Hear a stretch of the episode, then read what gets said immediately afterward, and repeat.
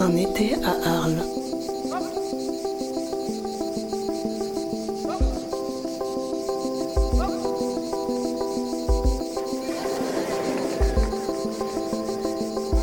Culture. Photographie. Gastronomie. Art de vivre.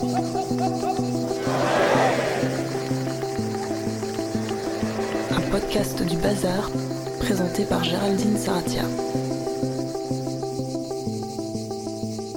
Donc on est, on est dans les arènes d'Arles, euh, des arènes que, que je gère avec Lola, ma sœur. A toute une équipe qui, qui nous accompagne depuis trois ans et on, on est très heureux d'être d'être ici présent dans, dans nos arènes d'Arles.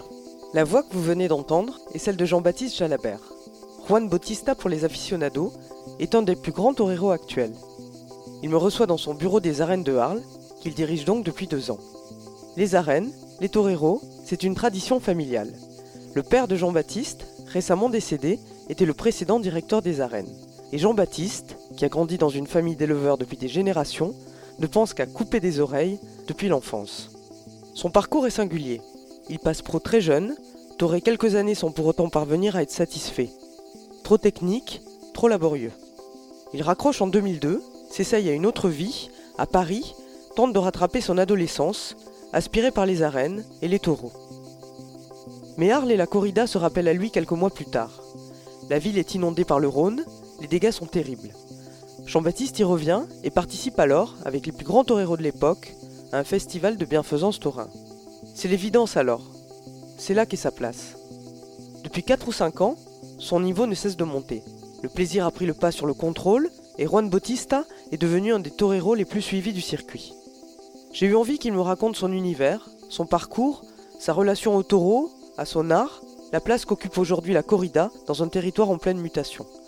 On l'écoute. Je suis arlésien, je vais, avoir 37 ans euh, bientôt et c'est vrai que j'ai passé euh, mon enfance euh, au Mas de la Chassagne, en Camargue, pas loin du, Vacarès et de cet aspect un peu sauvage qu'ont les marais autour d'Arles, tout ça, direction le Seine-Marie de la Mer. Ça ressemblait à quoi euh, justement la Camargue ou le Arles de votre enfance? Les taureaux, les chevaux, les, euh, le vent, le vent, euh, le Mistral euh, qui souffle très fort à certaines périodes de l'année. moi, ma passion pour les taureaux, pour les chevaux, pour la Camargue, pour toutes les, les traditions qui touchent ma ville et ma région. Depuis tout petit, j'ai voilà, j'ai été euh, touché et fasciné par tout ce milieu, par tout ce monde. Euh, ma famille y était déjà depuis, depuis longtemps et, donc j'ai suivi eh ben, ce qui me passionnait depuis toujours tout petit.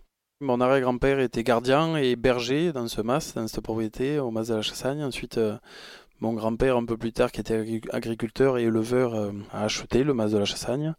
Mon oncle et mon père y ont euh, euh, apporté les, taureaux et des salles de réception aussi. Et enfin voilà, le, le mas a continué à évoluer, à grandir. Moi, j'y ai passé mon enfance au milieu des taureaux, des chevaux, et j'ai passé quelque chose qui m'a qui m'a accroché et passionné depuis toujours.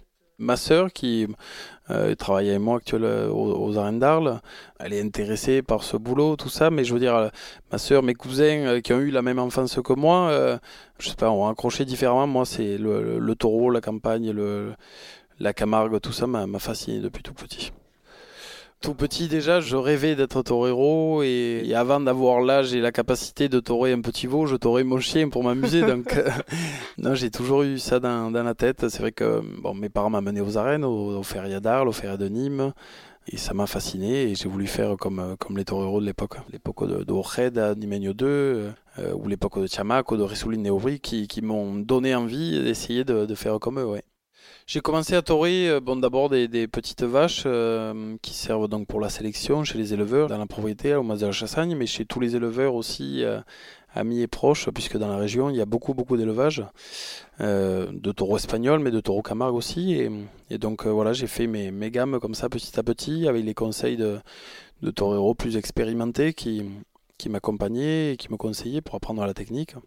Et après, bon, j'ai commencé à torer en public, donc à combattre euh, mes premiers taureaux, jusqu'à devenir professionnel très tôt, puisque je suis devenu matador de taureaux à l'âge de 18 ans, et donc ça fera bientôt, euh, l'an prochain, 20 ans que, que je suis matador de taureaux. Mais votre premier taureau c'était à 15 ans, non? C'est ça? Ouais, ouais, ouais, 15 ans à peu près, ouais. Vous vous rappelez de cette... euh, Bien sûr, la découverte de, de, la première fois en public, de porter la première fois le costume de lumière, d'affronter la, peur et le, regard de, l'animal pour la première fois, bien sûr, c'est des souvenirs qui marquent. Un été à Arles.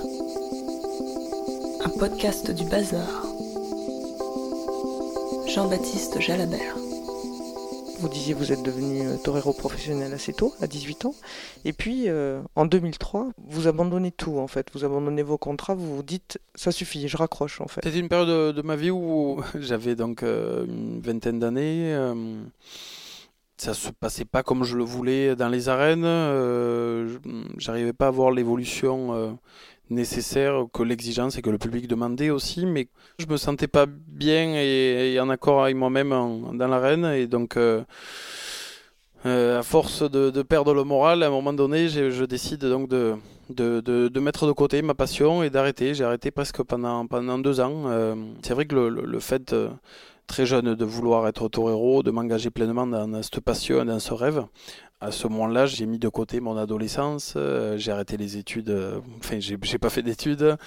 On va dire que j'ai sauté les étapes de, ma vie qui, à ce moment-là, m'ont manqué puisque j'étais pas bien dans l'arène et j'avais envie de vivre une vie euh, normale pendant quelques années. C'est ce que j'ai fait, ça a été court, mais, euh, mais j'ai essayé d'en profiter et de voir d'autres choses. Et finalement, ça m'a permis aussi de me rendre compte combien ma, ma passion était importante et forte. Et finalement, le, le manque de ces sensations-là est revenu rapidement. Et vous aviez quitté Arles, en fait J'ai jamais vraiment quitté Arles.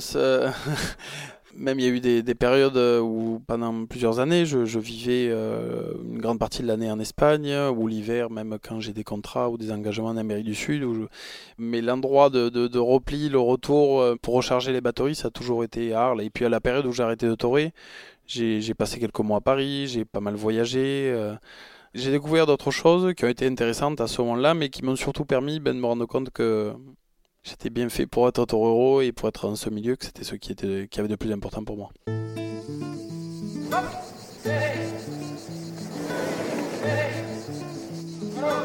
Un été à Arles.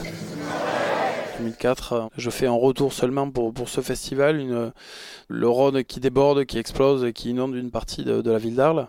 Toute la ville, toute la région euh, se solidarise avec, euh, avec les habitants qui étaient touchés, tout ça. Et le monde de la tauromachie, euh, toujours très solidaire, décide d'organiser un festival bénéfique et je m'implique complètement dans l'organisation mais dans, et dans le fait de participer hein, aussi en tant que torero alors que j'étais j'étais pas en activité à cette période-là. Une superbe journée de générosité des aficionados, de, de, tous les participants aussi. Ça a été, on va dire, le déclic euh, pour, pour remettre euh, le pied et recommencer donc euh, ma seconde partie de, de carrière à partir de là. Pour préparer notre rencontre, je lisais des portraits qu'il y a eu dans la presse. Il y en a un où vous disiez euh, couper des oreilles, c'est tout ce qui m'obsédait. Je pensais qu'à ça. C'est toujours le cas? Non, maintenant je. Après l'expérience, je pense tous les taureaux, mais moi spécialement, euh, c'est vrai que je vais rechercher plus les, sensations face au taureau, mais aussi la communion qu'il peut y avoir avec le, public. J'ai tauré presque 700 corridas déjà dans ma vie triompher, couper des oreilles euh, un peu de partout dans le monde. Mais c'est vrai que maintenant ma recherche va être plus dans les sensations, dans essayer de m'améliorer à chaque fois euh, avec le taureau et, être meilleur torero euh, chaque jour si possible, de repousser les limites et, d'aller le plus loin possible. C'est ce que disent les, les spécialistes depuis 4-5 ans. Votre niveau ne cesse de monter, votre plaisir est de plus en plus visible. Comment vous l'expliquez? L'expérience, la connaissance du taureau, euh, des sensations, du vécu. Euh, euh, dans ma carrière, forcément, comme dans toutes les carrières, ou presque toutes, il y a des hauts et des bas, il y a des échecs, il y a des triomphes. Se servir de tout ça pour continuer à avancer. le travail aussi qui, paye et en connaissant ben, ses, défauts, ses, ses besoins, avec l'expérience, je pense que je m'entraîne différemment et mieux que par le passé ou à mes débuts. La connaissance de soi aussi, qui est importante. Bien sûr, ouais, qui est très importante. Affronter un taureau, c'est une remise euh, en question à chaque fois. Quoi, hein. Chaque fois, le taureau est différent. Chaque fois, ses, ses réactions sont différentes. Euh, le public a envie de te voir euh, au top chaque après-midi. quand tu signes le contrat 4 ou 6 mois à l'avance, c'est une responsabilité, un plaisir, de, de, de, défi qui va se présenter. Mais mais au fur et à mesure que la date et le, jour approchent, euh, c'est la peur qui vient, c'est la pression, c'est beaucoup de préoccupations. Et quand tu le signes six mois avant, tu sais pas si ce jour-là, justement, tu vas avoir l'esprit euh, est apte à, mettre le costume et, à avoir toutes ses responsabilités. Vous êtes comment juste avant d'entrer dans l'arène, mentalement? Il y a beaucoup de, concentration, euh, il, y a, des doutes. Euh, il y a la peur du, risque, mais finalement, euh, c'est pas la première préoccupation. Il y a la peur de ne pas être au niveau de l'attente du public, de, de décevoir les aficionados, de ne pas comprendre le taureau, de, de, se rater complètement. Voilà, il y a la peur de, on est, on est des artistes, on est responsable d'un spectacle, des gens qui payent des places pour venir nous voir. Et bon, bien sûr, après, il y a la peur d'accident parce que le taureau euh, est là pour se défendre, pour tuer, pour charger.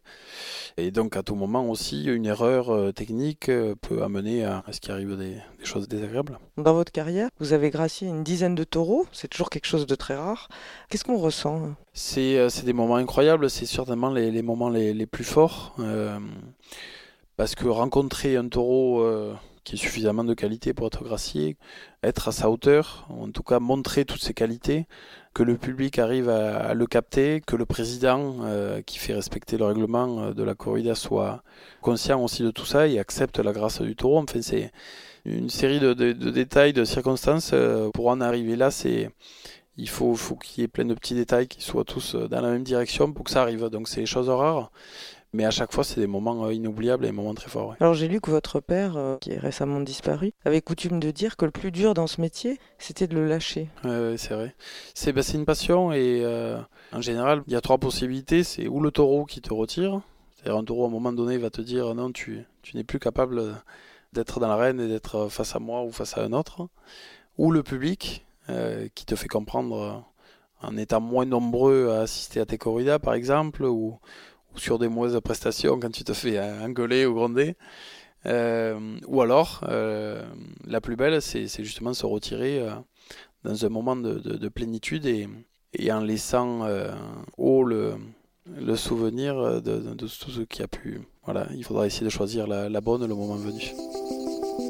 Un été à Arles.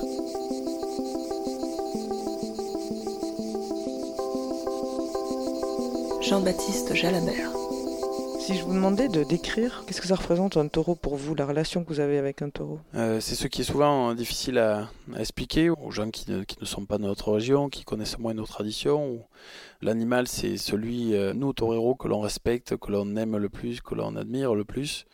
Euh, moi, en plus de ça, je, viens d'une famille d'éleveurs de taureaux.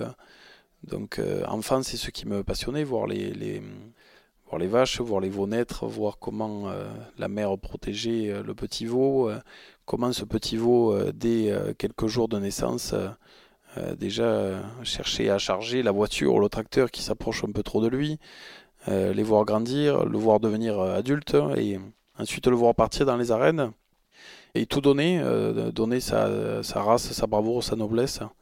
Le taureau pour nous c'est tout, bien sûr, nous taureaux, sans ces taureaux, sans cet animal, on ne serait rien. Le taureau sans, personne, sans homme euh, capable de l'affronter, euh, il existerait dans quelques zoos qui arriveraient à le tenir en cage parce que c'est un animal sauvage et qui ne s'apprivoise pas.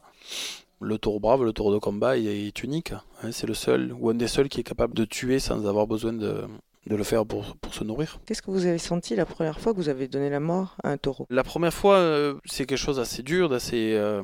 un peu quand tu n'as pas la, pratique et l'expérience, en général, la première fois, ça se passe pas bien. Donc non, ça n'a pas été un moment ni agréable, ni... Le taureau est né pour combattre et mourir dans l'arène. Après, euh, ponctuellement, quand un taureau sort fantastique, euh, il est gracié. C'est des moments inoubliables pour toutes les personnes présentes. Mais euh, dans 99% des cas, on sait très bien que le taureau va mourir dans les arènes pour le torero qui, qui met à mort le taureau, c'est la, finalité d'un quart d'heure, de, 20 minutes de, voilà, où il donne son corps, il donne son âme à, l'animal pour en ressortir de lui le, maximum et les plus belles choses. Avec tout ça, arriver à transmettre quelque chose au public. La mort du taureau euh, euh, ne procure pas de plaisir ni de sensation. Euh, c'est juste que c'est quelque chose qui est, assumé et qui arrive logiquement à la fin du combat. Un été à Arles. Un podcast du Bazar. Jean-Baptiste Jalabert. Alors on le disait au début de cet entretien, vous êtes devenu euh, directeur des arènes avec votre sœur et avec euh, Alain Lartigue et François Cordier. C'était en 2015, vous avez été élu pour 4 ans. Vous étiez les seuls à vous porter candidat.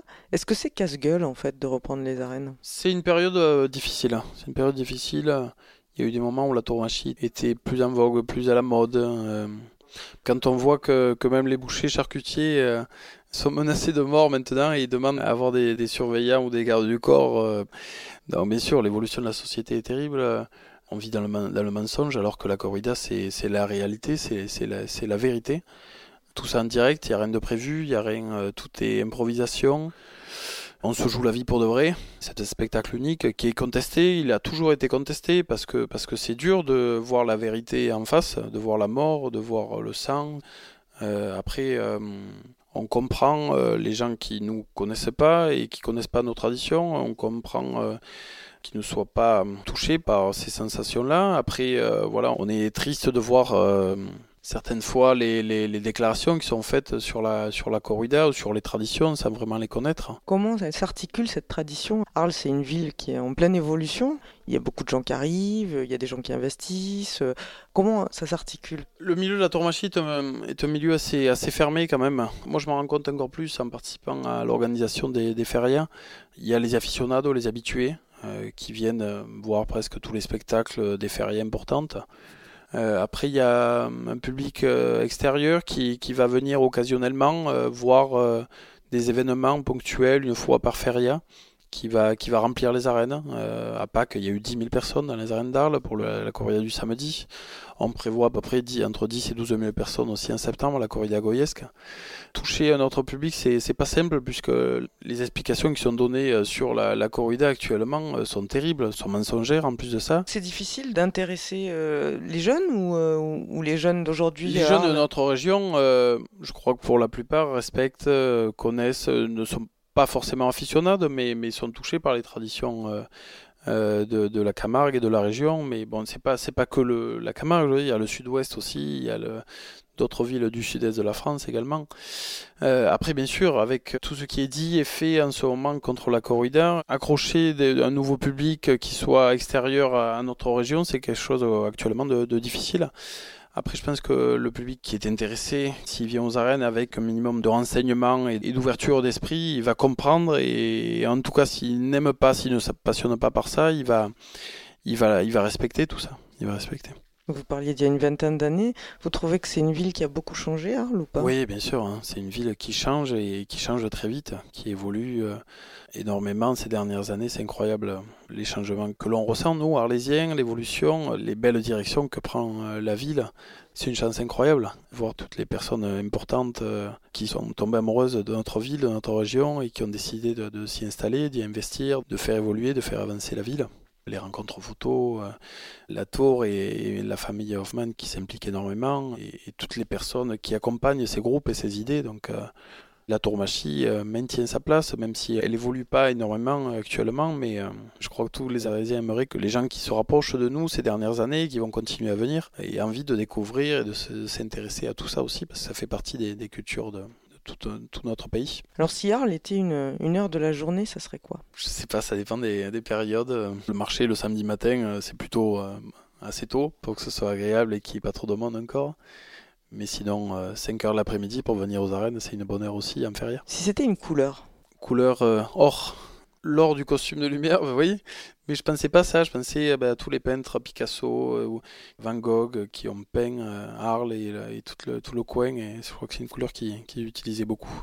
C'est un animal il y, y, en a deux. Arles, c'est le lion, le lion d'Arles, mais je crois que voilà, dans les arènes, ouais, le lion et le taureau, hein, on va choisir deux alors. Et si c'était une émotion? Arles, c'est tout pour moi, c'est ma vie, c'est là où je suis né, là où j'ai vécu je sais pas, c'est difficile à expliquer, mais là où je me sens vraiment chez moi, c'est ici. C'est la fin de cet épisode. Il a été réalisé par Fanny Martin, produit par Le Bazar et Géraldine Saratia. Merci de nous avoir écoutés. Vous pouvez nous suivre tout l'été à la découverte de Arles et de ses personnalités.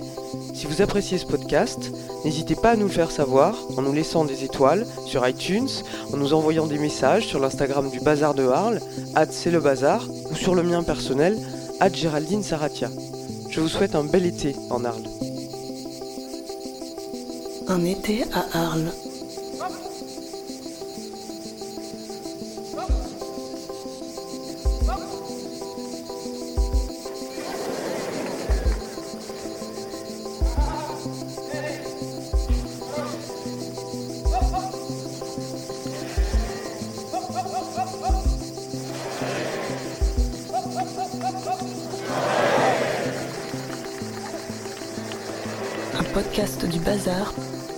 Par Géraldine Saratia.